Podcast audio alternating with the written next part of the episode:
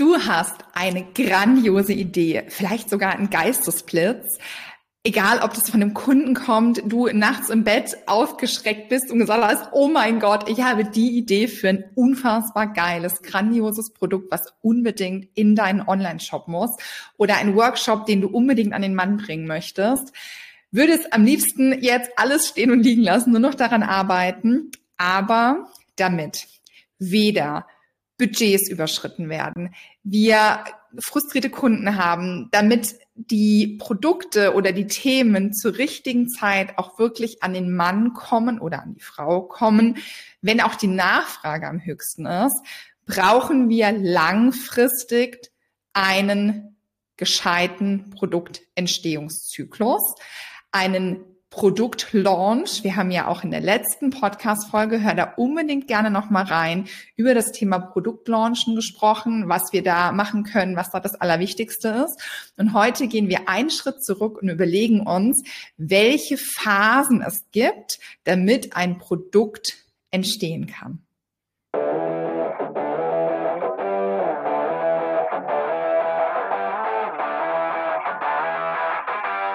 Hallo und herzlich willkommen bei Mach dein Ding, deinem Erfolgspodcast für Online-Shops und kreative Unternehmen. Ich bin Ramona und ich freue mich mega auf dich. Der Produktentstehungszyklus. Ein unfassbar unsexy Wort. Aber ich möchte heute einmal, vor allem nach der letzten Folge, nochmal einen Schritt zurückgehen und ja, es ist unfassbar wichtig, dass wir im Produktlaunch, das muss jetzt auch gar kein physisches oder digitales Produkt wirklich sein, das kann auch ein Workshop sein, das kann eine Idee sein, ein Launch von einem Kurs, was auch immer. Ist super wichtig, muss unfassbar gut geplant sein, aber auch alles davor muss gut geplant sein. Und gerade wenn du lang am Markt bestehen möchtest, und das möchten wir natürlich alle, und nicht irgendwie von einem Stress in den nächsten Stress gehen möchtest, gehört eine gute Planung zum, ja, zur Grundlage eines jeden Unternehmens.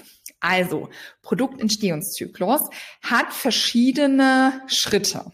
Schritt Nummer eins oder Phase Nummer eins ist die Produktidee das, wo du dich vielleicht auch gerade befindest, wo du, wie ich vorher schon gesagt habe, nachts aufgeschreckt bist, weil du dachtest, oh mein Gott, ich habe die unfassbar geilste Idee, was wir machen können, was wir für ein Produkt entstehen lassen können. Oder du warst auf einem Markt, hast mit einem Kunden gesprochen und so kam gemeinsam die Idee, ihr wart im Team zusammen und habt eine super Idee, wie auch immer.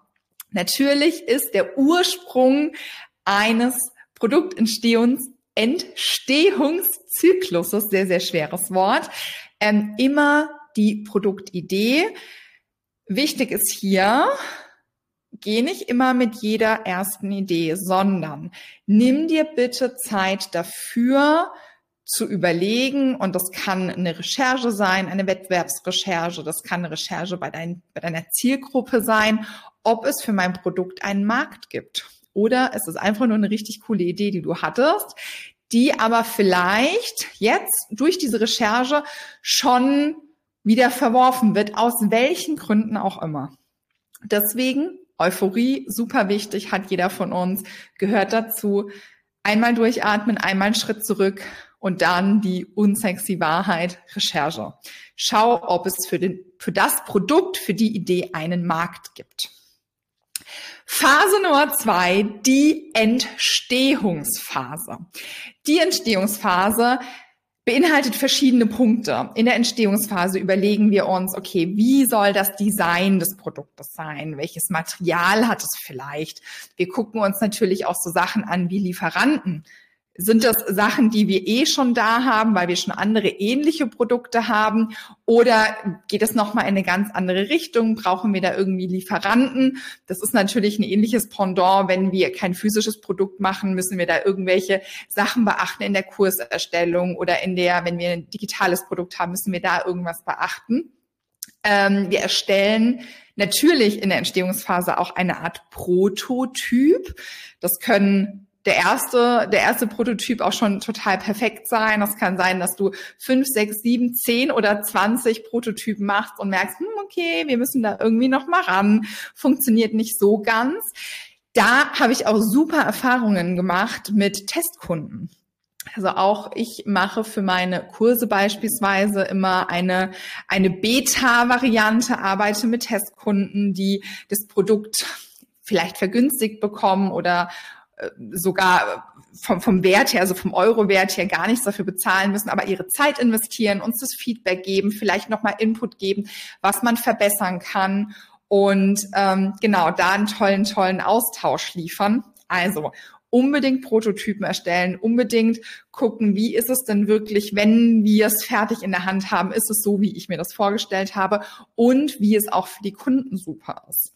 Da müssen wir natürlich auch überlegen, brauchen wir sowas wie zusätzliches Personal dafür, je nachdem, wie groß das dann am Ende sein soll, wie besonders das sein soll wenn du zum Beispiel einen riesen Adventskalender ähm, planst, der natürlich deutlich mehr Arbeit erfordert als jetzt irgendwie so ein ganz kleines neues Produkt, da musst du vielleicht beachten, dass es da in relativ kurzer Zeit sehr, sehr viel Nachfrage gibt und wir vielleicht nochmal neues Personal zum Verpacken benötigen. Oder, oder, oder. Es ist auch wichtig, den Versand des Produktes zu planen. Da kannst du natürlich einmal planen, wenn natürlich ein Versand ähm, relevant ist, wie versende ich das?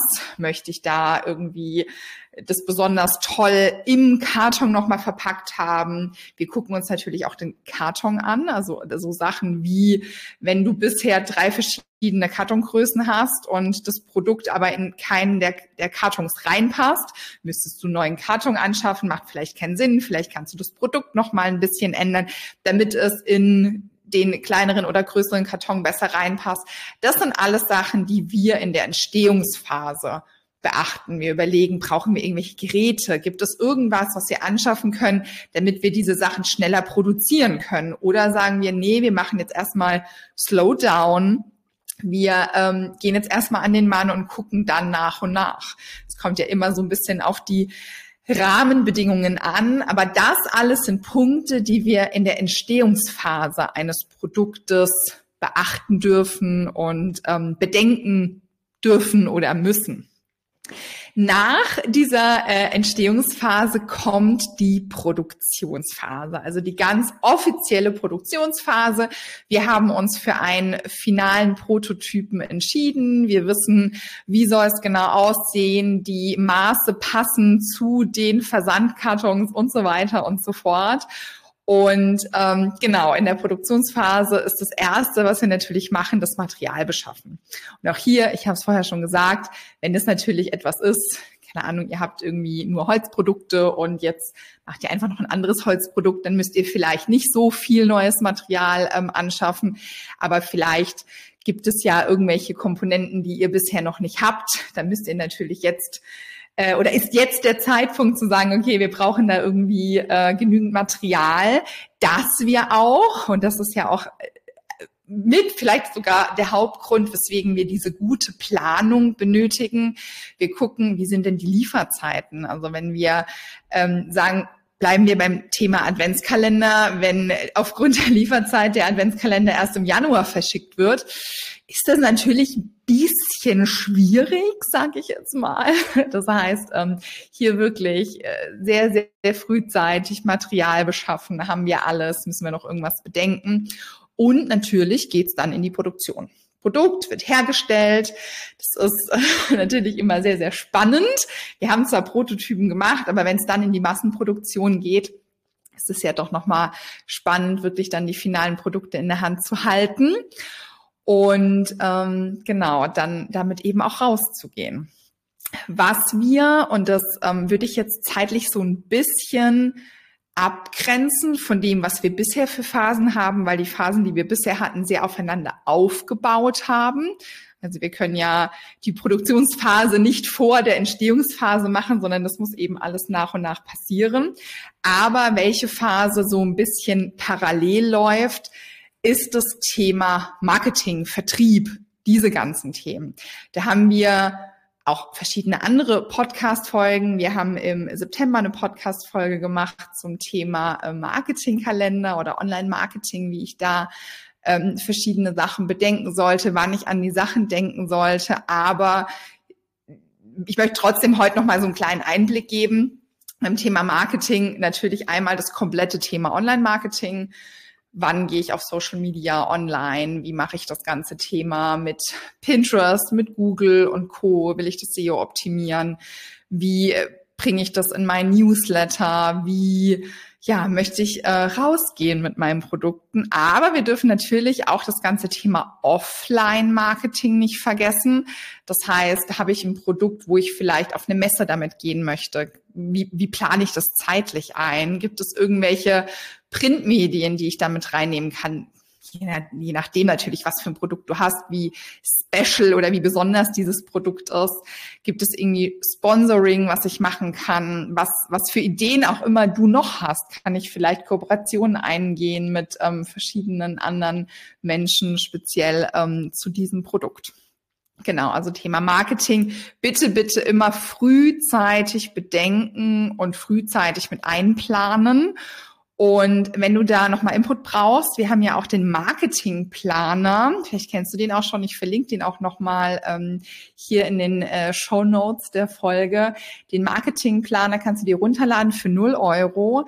Da bekommst du nochmal so einen groben Überblick von verschiedenen Anlässen über das Jahr. Also wenn du zum Beispiel ein Produkt hast, was du zu einem bestimmten Anlass fertig haben willst, entweder weil das ein spezielles, ein, ein spezieller Geschenkeanlass ist, Ostern zum Beispiel, Weihnachten, oder ähm, weil es sehr, sehr anlassbezogen ist, wie jetzt zum Beispiel der Adventskalender. Und du bekommst bei dem Marketingplaner den du, wie gesagt, für 0 Euro runterladen kannst, auch die Info drei Monate vorher. Das ist wirklich, ich sag mal, aller, aller, aller höchste Eisenbahn ins Thema Marketing einzutauchen und da alles bis ins kleinste Detail zu planen und wirklich auch schon rauszugehen. Wenn du ihn möchtest, lade dir ihn einmal runter. Wie gesagt, ich verlinke ihn in den Show Notes. Und dann, wenn wir alles geplant haben, wenn das Produkt, die Produktidee steht. Die Entstehungsphase ist durch. Wir wissen, wie sieht alles aus. Wir haben den Prototypen gemacht. Und wir haben das Produkt wirklich in der Produ Produktionsphase erstellt. Und das Thema Marketing ist auch noch online, offline. Wir sind super aufgestellt. Dann kommt der Produktlaunch.